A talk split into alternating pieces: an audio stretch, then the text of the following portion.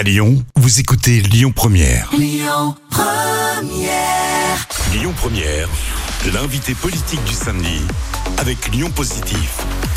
Frédéric Duval. Bonjour à tous et à tous, je suis heureux de vous retrouver pour cette nouvelle émission L'invité politique le samedi de 11h à midi et on est euh, en route vers Saint-Genis-Laval avec vous Marilène Millet. Bonjour. Bonjour. Donc vous êtes la maire de Saint-Genis-Laval, par ailleurs conseillère régionale. On est heureux de vous accueillir. On vous avait déjà reçu il y a quelques temps. On va parler de plein de sujets, évidemment, en lien notamment avec euh, les transitions, puisque vous savez que c'est une nouvelle rubrique. On va parler de votre mi-mandat, puisque on est en pleine actualité. Et on commence toujours par une actualité. Alors, j'ai trouvé plein de petites actualités avec vous. C'est assez étonnant. Et notamment un petit fil rouge certainement pas forcément programmé, puisque la semaine dernière, Étienne Blanc a parlé d'où En vous citant comme exemple, parce qu'il évoquait son projet de cette proposition de loi pour visant à changer un petit peu les règles de la métropole pour, en gros, redonner plus de, place aux maires. Et il expliquait que vous-même, vous étiez parfois confronté à un opposant qui avait peut-être pas mal de pouvoir, parce qu'il s'agit de Fabien Bagnon, hein, vice-président en charge des, questions de mobilité. Est-ce que, euh, d'abord, ça vous a fait sourire en, en l'entendant? Et puis, est-ce que vous avez un avis sur cette proposition qui viserait à redonner toute leur place aux maires dans la métropole? Donc, euh, tout d'abord, merci euh, pour l'invitation. En ce qui concerne euh, la proposition de, de Monsieur Blanc, moi, ce que je voudrais d'abord souligner, c'est que finalement le, système euh, actuel, bien sûr qu'il est imparfait puisque on constate que d'abord euh, il reste unique en France et qu'il n'a pas été dupliqué. Donc ça montre quand même qu'il y a une certaine euh, réticence à, à, le reproduire. En revanche, il a quand même un effet, euh, il est quand même positif dans le sens où c'est une élection au suffrage universel. Et moi j'estime qu'à partir du moment où on donne quand même le pouvoir aux personnes de voter, c'est quand même un pas en avant clairement, euh, c'est un système qui est grippé et qui ne fonctionne pas. Donc, je pense qu'il doit être euh, amélioré, peut-être en renforçant notamment le, le pouvoir de, de, la conférence des maires qui est pour l'instant simplement une chambre euh, où on écoute le président nous expliquer ce qui va être fait euh, sur nos communes ou ce qui va être proposé. Je rappelle aux, aux auditeurs que vous avez fait le choix à l'époque de vous consacrer euh, entièrement à votre commune et de ne pas avoir de mandat métropolitain. Est-ce que aujourd'hui, avec le recul par rapport aux compétences de la métropole, par rapport aux enjeux en termes de mobilité, c'est quelque chose que vous regrettez ou vous dites non, c'était le bon choix à ce moment-là? C'était le bon choix euh, à ce moment-là. D'abord parce que j'étais avec une équipe euh, d'élus euh, d'œuvre, on va dire, et je pense que voilà, il fallait se concentrer sur la ville et sur nos propositions. Peut-être ce qu'on peut déplorer, euh, puisque vous l'avez fait, vous avez fait allusion à, Fabien Bagnon, c'est que finalement le mode de scrutin métropolitain, effectivement, c'est un scrutin euh, qui prend l'avis de tous, mais par exemple, Monsieur Bagnon, il est élu de la ville de Saint-Genis-Laval et élu sur une circonscription de Lyon pour la métropole. Ça veut dire qu'en fait, on peut être élu dans une commune et se présenter à l'autre bout de l'agglomération pour la métropole. Donc ça, peut-être que ça met quand même une certaine euh, distorsion et euh, ça peut générer aussi une incompréhension euh, au niveau des habitants. Ça déconnecte un petit peu avec bah, l'ancrage local.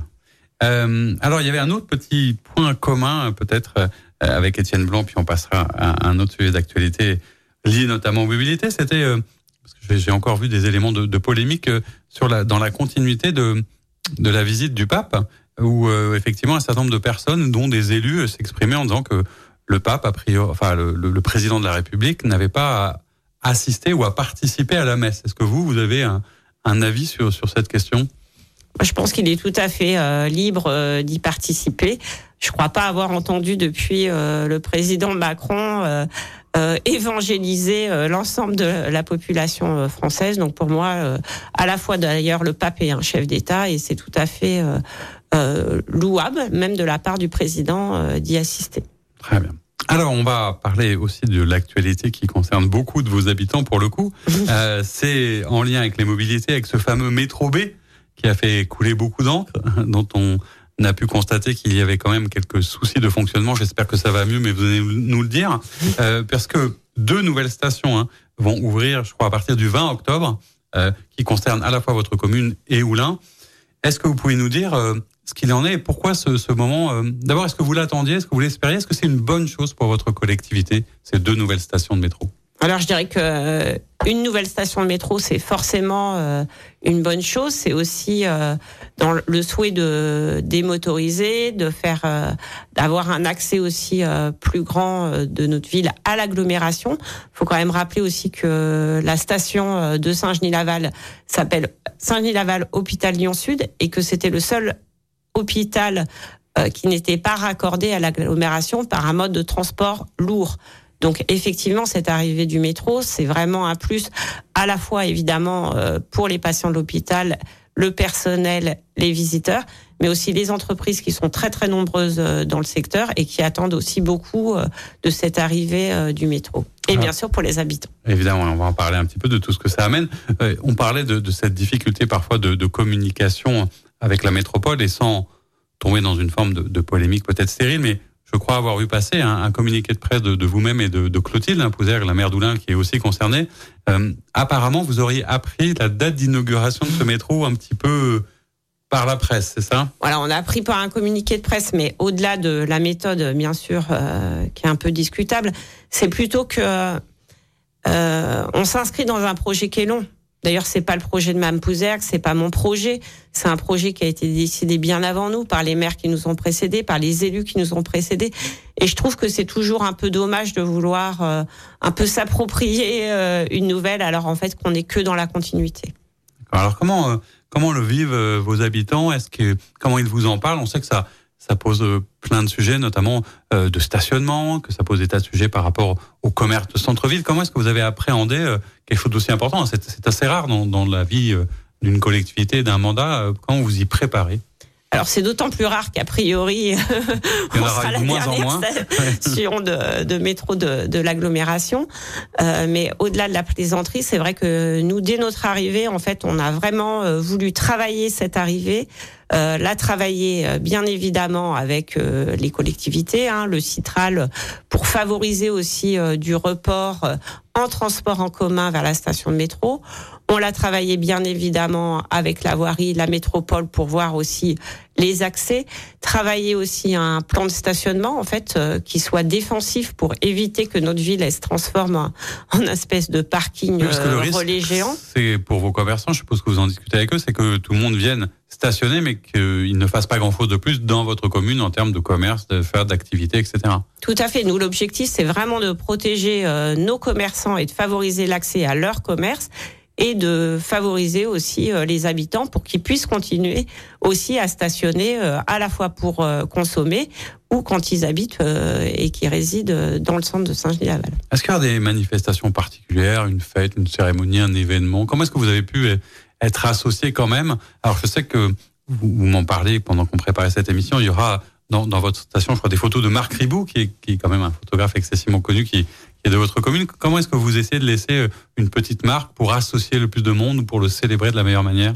Alors c'est vrai que malheureusement le, les travaux ont coïncidé avec euh, des grandes périodes Covid.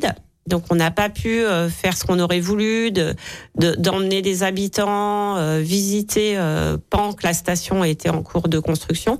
On l'a un petit peu fait, mais on a été extrêmement limité en, en termes de visite par rapport euh, à l'inauguration, donc l'ouverture du métro, c'est le 20 octobre.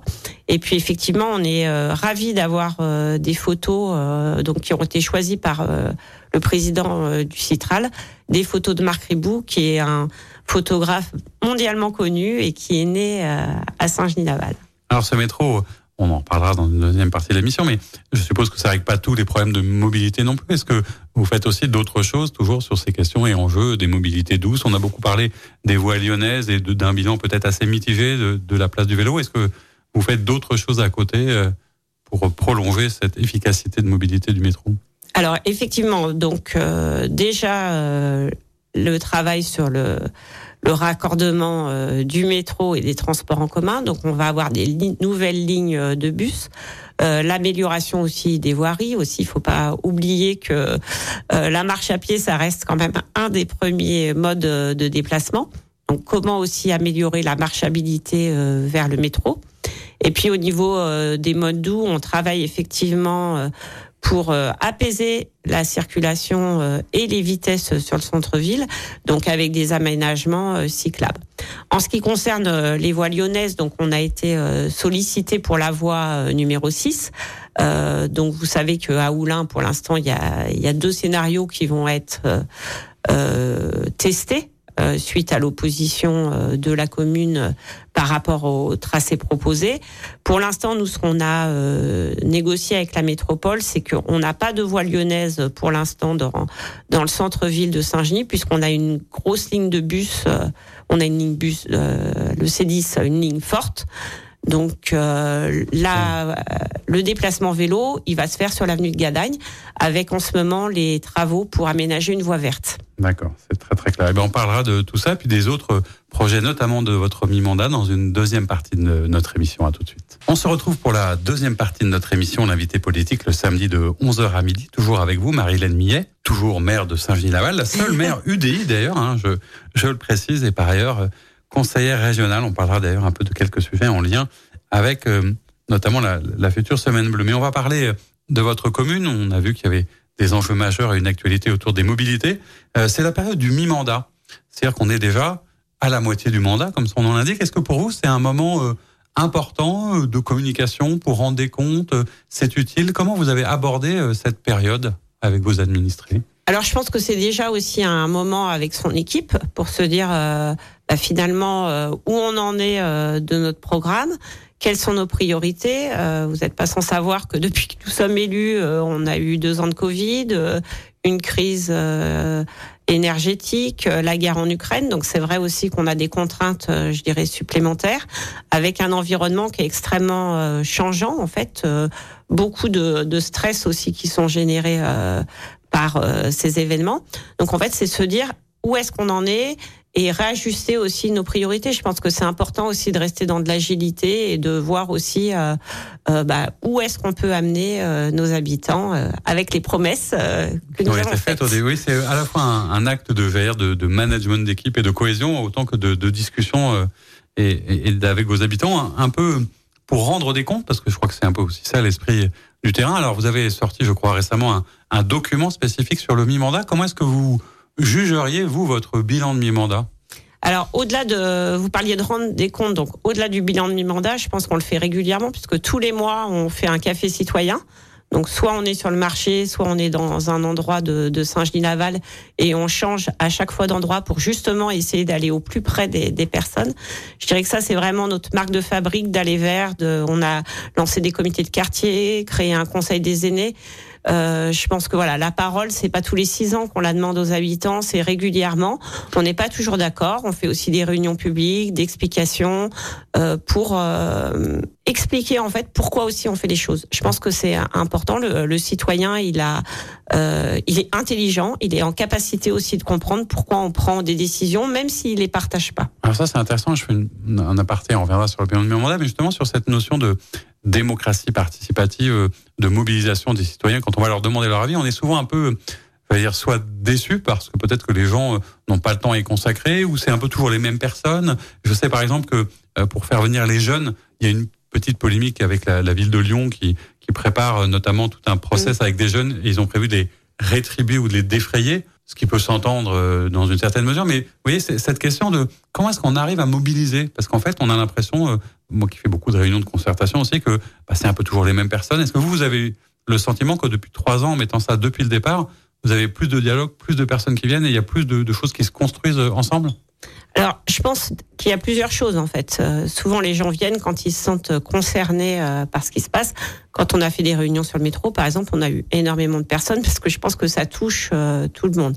Après, ce qu'on justement en rencontrant le maximum de personnes, on essaie d'être toujours à l'écoute on ne rencontre pas toujours les mêmes personnes. Moi, je fais aussi des repas de quartier, etc. Et c'est aussi à cette occasion que les gens viennent vous voir. Ils vont pas forcément se rendre dans une réunion, mais ils disent ah bah tiens, puisqu'elle est là ou puisqu'ils sont là euh, avec les autres élus, bah je vais lui faire part euh, de mon problème. Donc il y a aussi les réseaux sociaux, mais ça j'y mettrai un, un petit bémol. Après, les jeunes, effectivement, c'est un public plus volatile. faut aussi comprendre que nous, on est dans une commune où il y a 25% de la population qui a plus de 65 ans. Euh, on a des jeunes, mais c'est pas forcément des jeunes qui vivent Saint-Genis-Laval. En fait, ils sont en études, ils sont souvent à Lyon, ils ont une vie étudiante. Donc en fait, Saint-Genis, c'est un peu plus loin de. Je pense aussi que ce qui est important, c'est de mettre de la de l'habitude en fait. Euh, c'est pas du jour au lendemain. De la régularité, de la fréquence, et c'est ça qui crée la confiance du lien. Oui, et puis aussi, euh, par exemple, on, là, on lance un, un conseil des jeunes. Euh, donc post CME, Conseil municipal des enfants, Conseil municipal des jeunes. Voilà, parce que c'est déjà des jeunes qui ont eu l'expérience souvent euh, dans le CME et qui ont envie de continuer et qui ont envie de proposer. Je pense que quand on est habitué à proposer et surtout à être écouté, parce que c'est pas tout de proposer, d'arriver, c'est que après on est aussi à un retour des élus. Bah, soit on a pu mener à bien les projets, soit, si on n'a pas pu les mener à bien, pourquoi on n'a pas fait en fait? Il faut aussi euh, rendre des comptes, y compris après la concertation. Alors on parlait de votre bilan de, de mi-mandat, vous, vous m'indiquez que vous étiez plutôt satisfaite. Euh, qu'est-ce que vous avez euh, notamment peut-être mis en œuvre ou réussi euh, qui vous plaît particulièrement ou peut-être d'autres sujets que vous n'avez pas pu commencer Voilà, ce serait quoi le, bilan que vous faites vous-même de, votre Il y a beaucoup de choses. Qui euh, qui nous satisfont, même si on sait qu'on a encore euh, du travail. Euh, on a réalisé à peu près 60% de, de, nos propositions. Bah, je dirais nos actions en faveur de la transition écologique. Donc là, c'est vraiment un axe fort de notre mandat. L'axe fort aussi, c'est la sécurité.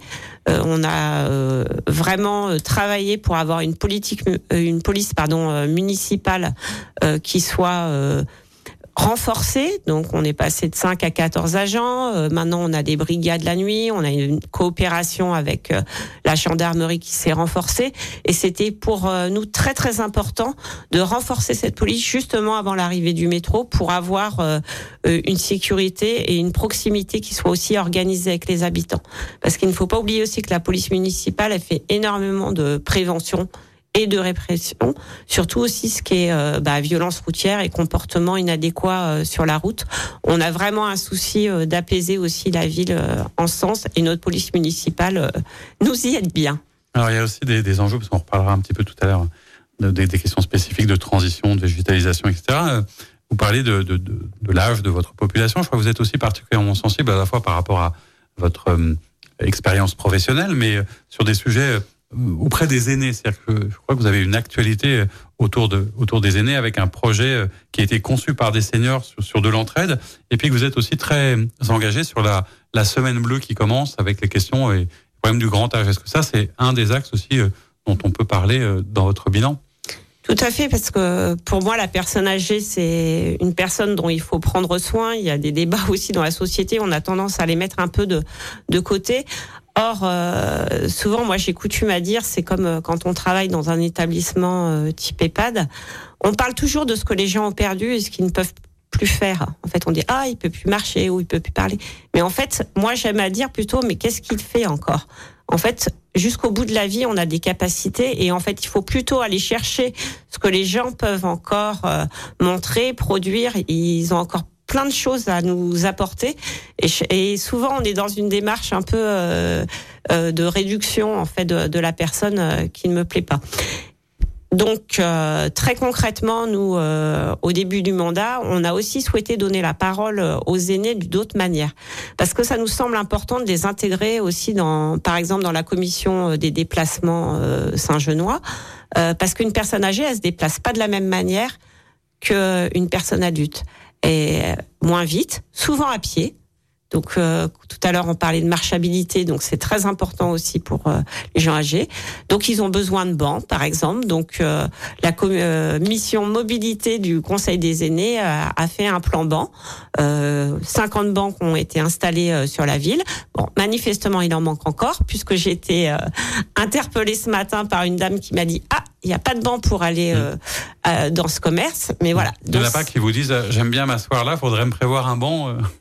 Presque. Ben, c'est à peu près ça, mais euh, ce qui est important, c'est qu'au-delà euh, du banc, en fait, c'est qu'une personne euh, âgée qui, du coup, grâce à ce banc, peut garder l'accès au commerce, elle garde aussi son autonomie le plus longtemps possible. Donc, c'est pas du tout anecdotique, en fait, le plan banc. Et puis, par rapport à... C'est aussi une démarche, parce que je, sans vouloir stigmatiser, mais j'ai l'impression aussi que parfois, à une époque, il y avait plutôt des collectivités qui enlevaient les bancs pour éviter que des marginaux s'installent, que des SDF vivent dessus, etc. Ça a été aussi parfois donc c'est une autre démarche quand même dans l'entraide et la solidarité peut-être. Oui, mais alors ça c'est un peu comme quand on dit faut pas mettre des jolies fleurs dans les endroits euh, où il y a des immeubles un peu sensibles. Euh, là par exemple actuellement, vous voyez, on fait une exposition euh, sur notre espace naturel sensible des Barolles et on l'a volontairement mis dans tous les quartiers de la ville. Moi je crois que les habitants ils respectent aussi la beauté, ils respectent aussi ce qu'on peut leur offrir. Donc il faut pas partir de l'utilisation négative d'un lieu pour finalement euh, supprimer. Euh, alors on supprime le banc parce qu'en fait il est mal utilisé. Donc c'est plutôt euh, sur la bonne utilisation qu'il faut travailler. Ça peut sur les choses positives. Alors je disais que vous avez écouté vos, vos aînés. Il y, a un, il y a un projet qui marque aussi cette entraide et cette solidarité qui va être lancé, je crois, très très prochainement, qui est issu de cette réflexion des, des seniors et des aînés. C'est un projet qui s'appelle On n'a qu'à céder. Est-ce que vous voudriez nous, nous en parler? Qu'est-ce que ça raconte comme histoire derrière? Alors voilà, je vais faire un petit pitch, mais sans euh, divulgacher, comme disent euh, les Québécois, euh, complètement le projet. Donc c'est un projet qui a été euh, conçu par le Conseil des aînés, qui sont partis du principe de se dire en fait, pour créer du lien aussi entre nous, pour se rendre des petits services, on aurait besoin de, de, se connaître et de savoir euh, ce que chacun peut apporter. Donc ça peut être par exemple une personne âgée qui va se proposer de récupérer euh, un enfant à l'école, ça peut être une personne qui va dire moi j'ai plein de cerises dans mon jardin euh, mais j'ai pas envie de les ramasser, qui veut venir les ramasser? Donc voilà, ça va être une plateforme d'entraide donc qui va être présentée lundi lors du lancement de, de la semaine bleue. Très bien. par les intéressés. On, essaiera de s'y intéresser et de suivre le projet. Parmi les, choses qui vous tiennent à cœur, je sais que vous avez aussi commencé, euh, mais je trouve que c'est suffisamment rare pour être signalé, euh, une année de la mémoire. Pourquoi est-ce que euh, la mémoire vous intéresse tant que ça, peut-être à la fois comme chacun d'entre nous à titre personnel, mais qu'est-ce qu'il y a derrière? Pourquoi une élue s'empare de ces sujets-là, qui sont à la fois personnels et collectifs? En fait, on est parti du, du principe avec notre équipe que finalement à Saint-Genis-Laval. Euh, il y a près de 80 ans, donc 79 ans euh, pour l'instant. Donc il y a eu le massacre du fort euh, de Côte-Lorette, où plus de 120 personnes ont été assassinées par les Allemands après avoir été extraits de, de la prison de, de Montluc. Et on s'est dit, mais finalement, même les Saint-Genois ne connaissent pas forcément l'histoire de ce lieu.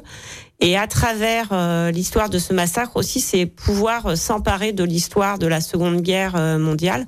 Je pense que dans un monde aujourd'hui où il y a beaucoup de questions qui sont traversées sur euh, euh, les identités, les conflits entre personnes, savoir aussi d'où on vient et, et euh, aussi comprendre que certains se sont battus pour qu'on soit libre aujourd'hui. Je trouve que ça remet aussi les choses en perspective. Et c'est pour ça qu'on a voulu vraiment faire ce travail de mémoire.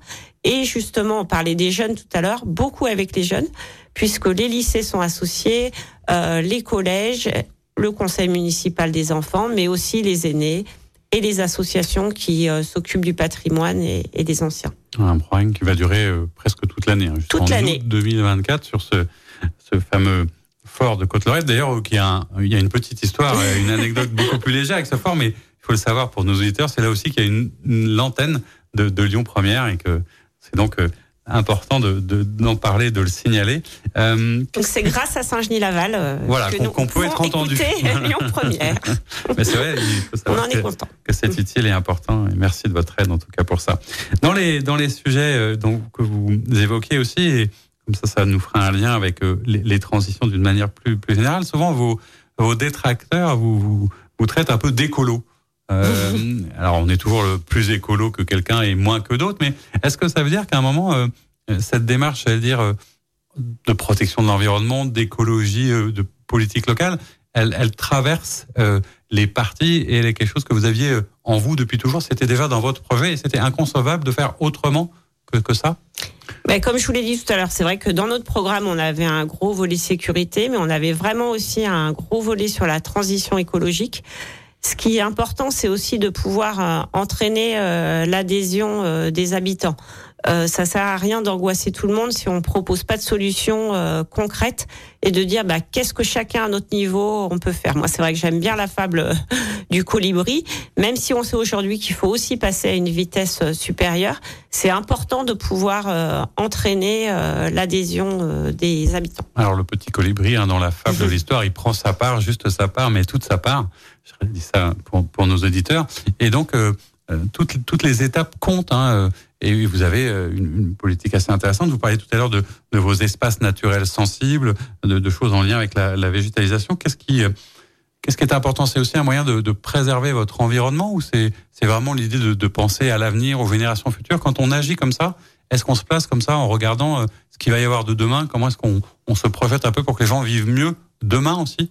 C'est à la fois se projeter et puis se dire, par exemple, si on prend l'exemple de la biodiversité, euh, aujourd'hui, on voit très clairement les impacts euh, du réchauffement climatique et les conséquences. Et l'avantage, c'est que sur la biodiversité, on peut très vite voir aussi les conséquences de notre action, les conséquences euh, positives de notre action. Donc en fait, c'est aussi, par exemple, quand on implante euh, des mares sur la commune, c'est de donner à voir en fait que le vivant revient et le vivant se développe. Donc ça, je pense aussi que c'est très euh, réconfortant de se dire que finalement la nature aussi, elle a quand même cette capacité de régénération. Donc et qu'on peut l'accompagner. Et ça, c'est concret et ça se voit immédiatement. Donc je pense que c'est un très bon exemple pour justement entraîner aussi l'adhésion et peut-être aller plus loin. D'accord, des mares, des espaces naturels sensibles. Je sais aussi que vous participez, je crois, à La Nuit est belle, hein, sur les, les questions d'extinction. On va de toute façon reparler de tout ça et ces enjeux de la transition et puis d'autres sujets encore dans une troisième partie de notre émission. À tout de suite. On se retrouve pour la troisième partie de notre émission, l'invité politique, le samedi de 11h à midi sur Lyon Première, toujours avec vous, Marilène Millet, maire de Saint-Genis-Laval. On parlait, et ça faisait la transition avec cette rubrique sur les transitions, justement, de, ces questions et de ces enjeux. J'évoquais le fait que, en fait, euh, certains vous appellent un peu l'écolo. Euh, Est-ce que ça veut dire aussi, par exemple, que euh, l'écologie n'est pas réservée que aux écologistes et qu'on peut être écologiste sans être écologiste entre guillemets? Bah, tout à fait. En fait, l'écologie n'est pas euh, politique. En fait, c'est plutôt une démarche et une envie effectivement d'accompagner le, le, changement.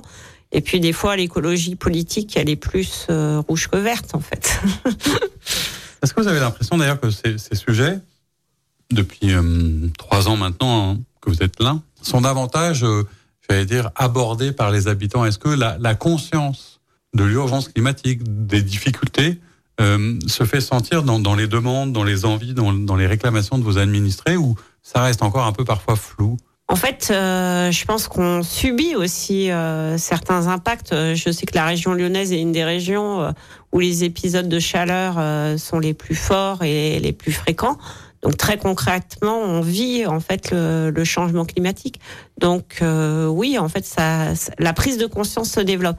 Après, c'est plutôt, mais qu'est-ce qu'on fait? Alors concrètement, vous aviez commencé à l'évoquer. Euh, euh, vous-même aussi dans votre commune, parce que c'est ce que fait notamment la, ville de Lyon, mais vous avez souhaité végétaliser des cours d'école. Comment est-ce que vous mettez en œuvre concrètement des choses qui vont permettre d'accélérer les transitions et de lutter contre la crise climatique? Justement, donc ce plan de végétalisation euh, de toutes euh, les cours d'école, on a fait aussi un audit euh, patrimonial pour voir l'état du patrimoine communal et à donc rénover aussi thermiquement les bâtiments, un plan LED aussi. Donc d'ici 2025, 100% du parc sera en LED, donc pour diminuer aussi les consommations.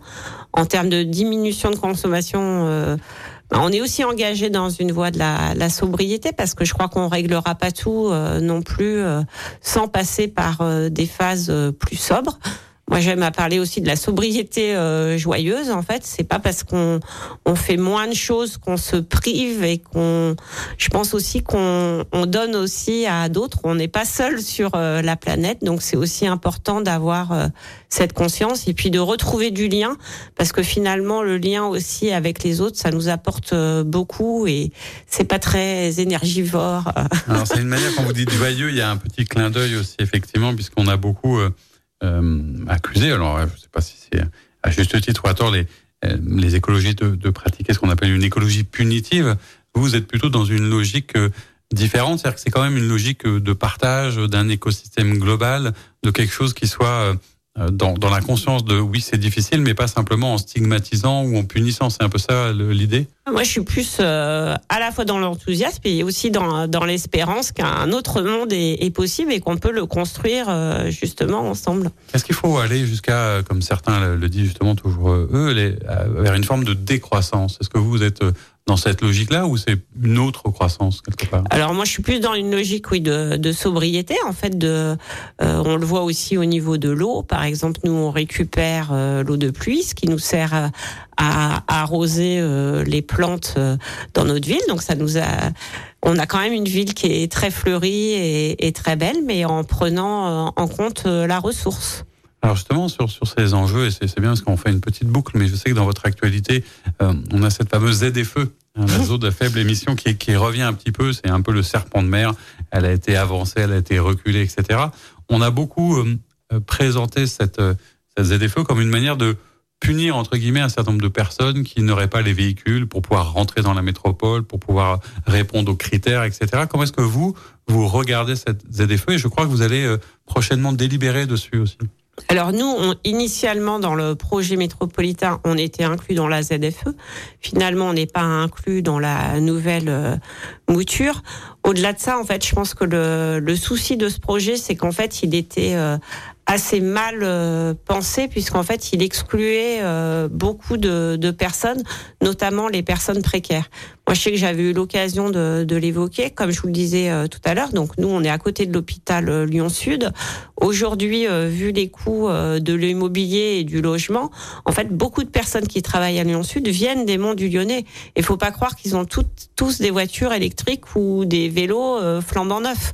Donc en fait il y a un moment donné, il faut aussi prendre en compte la réalité euh, du terrain et c'est pas en excluant les personnes euh, précaires en fait qu'on va avancer sur ce sujet.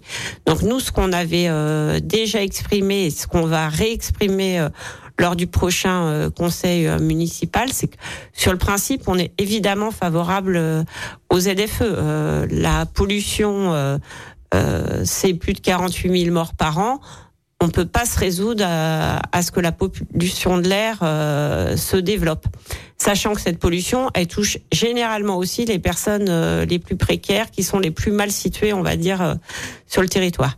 Donc je pense que ça, c'est important de réaffirmer en fait que nous, on est pour euh, une ZFE.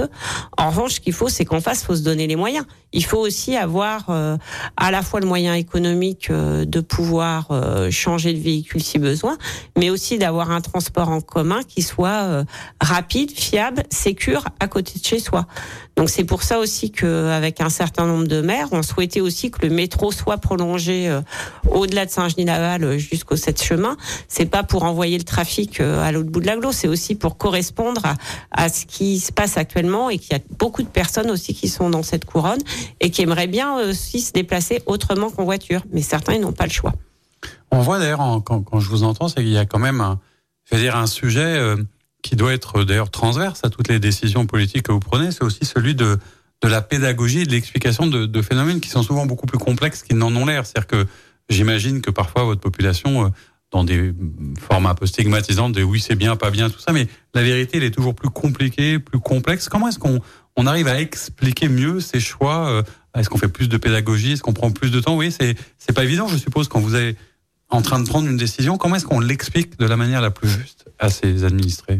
Ben là, par exemple, typiquement sur la ZFE, on rend un avis favorable avec observation et en et finalement en argumentant aussi nos, nos, observations. Je pense que souvent on fait, on ne fait pas assez le pari de la complexité en fait. Il faut dire oui, il faut dire non, faut être blanc, faut être noir.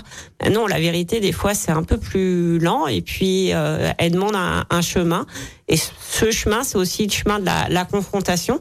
Je pense qu'il faut pas non plus avoir peur de la confrontation et des idées et de la pédagogie. Et surtout aussi de la vérité. Il faut être sincère. Et sur ces, sur ces sujets justement de, de, la, de la vérité par rapport à, à ce qui nous préoccupe, là, les, les enjeux climatiques, les transitions, etc., est-ce que vous comprenez euh, les personnes qui aujourd'hui euh, s'affichent comme étant de plus en plus éco-anxieuses ou qui, euh, poussant un peu ça à l'extrême, en viennent même à douter hein, de, de, de, ces urgences climatiques et cette nécessité? On a aujourd'hui, euh, je crois, près de 18% des Français qui considèrent que la crise climatique n'est pas liée à l'activité humaine. Comment est-ce qu'on fait euh, pour lutter contre ça? Est-ce que vous comprenez d'abord que les gens s'inquiètent? Est-ce que vous comprenez que les gens euh, quoi en ont peur, refusent cette, vérité scientifique? Comment est-ce qu'on fait pour trouver sa place et avancer en emmenant tout le monde? Ce qui était un peu votre sujet du départ. Bah, effectivement, mais après ça, je pense que ça dépend aussi du ressenti de chacun face à un événement. Hein. C'est euh, c'est un peu comme les enfants, on peut, euh, peut se mettre les, les, mains devant les yeux et croire que les choses ne sont plus là, mais en fait, euh, effectivement, aujourd'hui, je pense que c'est par la pédagogie et aussi par euh, donner aussi avoir des choses concrètes qui euh, marchent aussi. Faut aussi donner des solutions et des chemins, parce que sinon, effectivement, on laisse les personnes sur le rebord et c'est pas en les stigmatisant, en leur disant oh là là, c'est vraiment pas bien ce que vous faites, vous êtes des mauvaises personnes, vous avez une voiture qui pollue qu'en fait on va euh, les accompagner et les aider. Souvent en fait il y a beaucoup de personnes qui n'ont pas le choix. Il y en a ils n'ont pas le choix de pas manger bio, ils mangent euh, effectivement des produits qui viennent euh, d'autres pays, du poulet bas de gamme qui est mal produit, mal c'est pas c'est pas de l'agriculture bio de chez nous mais voilà, ils n'ont pas le choix quoi. Donc c'est aussi je pense qu'il faut l'intégrer. Donner à voir, c'est aussi peut-être faire en sorte que les gens se rassemblent, se retrouvent autour de sujets. Je crois que puisqu'on est samedi, demain c'est dimanche. Hein. Je sais que souvent les élus le dimanche sont sur le terrain. Ça tombe bien, vous avez une vraie actualité en lien avec euh, l'environnement. Demain, je crois que vous avez un événement qui s'appelle le dimanche euh, sur le plateau, c'est ça? Voilà, et on est ravis parce qu'en fait, ils annoncent euh, enfin beau temps. parce que les deux précédents dimanches, on a eu euh, beaucoup de pluie, mais aussi, voilà, ça, ça fait partie va, des, des actions Qu'est-ce qu'on vont faire vos habitants et ceux qui veulent venir d'ailleurs ce, ce, dimanche euh, sur Alors, il y a beaucoup d'animations qui sont faites justement pour sensibiliser à la fois à la richesse de ce plateau et au fait qu'il faille le préserver. C'est un endroit où il y a à la fois des, des gens qui travaillent, des agriculteurs, des gens qui vivent et des gens qui se promènent. Donc, peut y avoir des fois des conflits d'usage. Donc, l'idée, c'est de faire un, un, peu comme une fête. Il va y avoir un rallye qui est organisé, des démonstrations avec des chiens de berger. Voilà, des, des activités, en fait, qui vont satisfaire à la fois les enfants et, et les plus grands. Un dimanche à la campagne, alors. voilà, c'est, mais on est une ville à la campagne. Mais oui, je sais que c'est quelque chose auquel, auquel vous tenez. Et c'est vrai quand on connaît votre territoire. Alors, le dimanche, je suppose que c'est aussi un temps, euh, peut-être que, que vous prenez pour vous. Est-ce que vous arrivez toujours à, à trouver des instants pour euh, pour lire, pour pratiquer un hobby, une activité. Comment est-ce qu'on se ressource quand on n'est pas mère euh, Si tant est que ça puisse arriver de ne pas être mère 24 heures sur 24, mais comment on trouve un temps pour soi? Alors on est mère et mère hein, dans mon cas, non donc bah déjà aussi passer du temps avec sa famille, euh, ses enfants, lire, j'aime beaucoup lire, mmh. aller au cinéma. Des choses en fait assez classiques, mais qui sont très ressourçantes. Côté spirituel aussi, euh, c'est important pour moi de me ressourcer. Je pense que pour donner aux gens, il faut aussi se nourrir euh, soi-même, donc c'est important aussi d'avoir des moments à soi. Alors justement, vous l'évoquez, vous êtes euh, plutôt une grande lectrice. Est-ce que vous avez en ce moment un, un livre de chevet? Alors j'ai cru comprendre que d'abord vous en aviez plusieurs et que c'était quand même très centré autour d'une thématique hein, qui a un lien avec ce qu'on évoquait sur, sur, la mémoire, je crois. Mmh. Alors euh, oui, effectivement, c'est en, recherchant, je me suis dit finalement quelles sont mes dernières lectures, et c'est vrai que je me suis rendu compte que c'était euh, euh, des livres qui étaient autour de la Seconde Guerre mondiale, donc le nageur de Pierre Assouline, qui raconte le parcours d'Alfred Nakache, un, un, nageur donc qui a été interné à Auschwitz. Immersion, donc c'est un auteur italien, c'est euh, qui parle en fait de Leni Riefenstahl, euh, donc la réalisatrice qui a réalisé euh, Les Dieux du Stade et qui imagine un peu sa fin de vie. Donc c'était plutôt intéressant. Et en ce moment, je suis en train de lire un livre. tout à l'heure, on parlait de la complexité. Moi, j'aime bien la complexité. Et c'est un peu finalement ce qui se dégage de ce livre. Donc, il s'appelle La vie en fuite. Alors euh, peut-être que je vais mal prononcer l'auteur, hein, John Boyne ou Boyne, euh, et qui raconte en fait euh, l'histoire d'une femme qui, dont le, le, père a dirigé un, un camp de la mort. L'autre endroit. Voilà, une thématique pas forcément joyeuse et en même temps importante. Est-ce que ça, ça se reconnecte aussi parfois, parce que vous, vous en parlez assez facilement, à une forme de de dimension aussi spirituelle de, votre action, y compris dans, votre mandat, de cette recherche de sens, de s'inscrire dans le temps euh, et d'avoir une vision un peu plus humaniste de tout ce qui se passe aujourd'hui? Bah, Je pense oui, effectivement, je, crois que vous avez prononcé le mot, c'est le sens en fait. C'est que euh, pour moi, on n'est pas là par, hasard et on est là pour... Euh, faire bah, donner aussi le meilleur de nous-mêmes. Moi, j'aime bien la pensée scout. Hein. On dit laisser le monde un peu meilleur qu'on l'a trouvé. Donc, c'est un peu aussi l'objectif euh, peut-être ambitieux que je poursuis en tout cas en tant que politique. Et vous le savez aussi, puisque vous êtes déjà venu dans cette émission, on va se quitter en musique. Et là encore, vous avez un, fait un choix que je vous laisse euh, expliciter. Avec quoi va-t-on se quitter aujourd'hui? Alors, on va se quitter avec un chant basque qui s'appelle euh, Egoac. Et en fait, euh, ce chant, je l'ai choisi pour deux raisons. D'abord parce que ça me rappelle une très belle soirée euh, qu'on a passée euh, sur le chemin de, de Saint-Jacques, euh, où chez notre logeur, on, on a passé la soirée à chanter. Donc c'était un moment un peu hors du temps, et il se trouvait que ce soir-là, il y avait aussi un une personne qui faisait des reportages sur le chemin, qui nous a enregistrés. Alors voilà, ça s'appelle Le Renard Vagabond. Vous pouvez le trouver si on sur veut vous retrouver chanter. voilà. Mais il vaut mieux écouter la chanson et puis juste euh, sur la les paroles, en fait, le sens aussi. Voilà. Alors euh, du coup, je vais vous le traduire. Euh, si je lui avais coupé les ailes, il aurait été à moi. Il ne serait pas parti. Mais alors, je n'aurais plus été un oiseau. Il n'aurait plus été un oiseau et moi, c'est l'oiseau que j'aimais. C'est à la fois un hymne à, l'amour et à la liberté. Et à la liberté. Un très beau programme. Merci beaucoup, Madame la maire, d'avoir été avec nous pour parler de, de, votre commune. Et puis la semaine prochaine, on sera euh, sur autre chose encore. Et c'est aussi ça qui, qui contribue à la diversité de notre émission. On accueillera Raphaël Debu, qui est le représentant départemental du Parti communiste. Donc voilà, autre chose. Merci en tout cas. Merci pour euh, ce choix. Je vous en prie. Au revoir. C'était l'invité politique du samedi sur Lyon Première, en partenariat avec Lyon Positif, la plateforme inspirante des acteurs engagés dans la transition du territoire. Retrouvez tous les invités politiques en podcast sur lyonpremière.fr et lyonpositif.fr. Écoutez votre radio Lyon Première en direct sur l'application Lyon Première, lyonpremière.fr et bien sûr à Lyon sur 90.2 FM et en DAB+. Lyon Première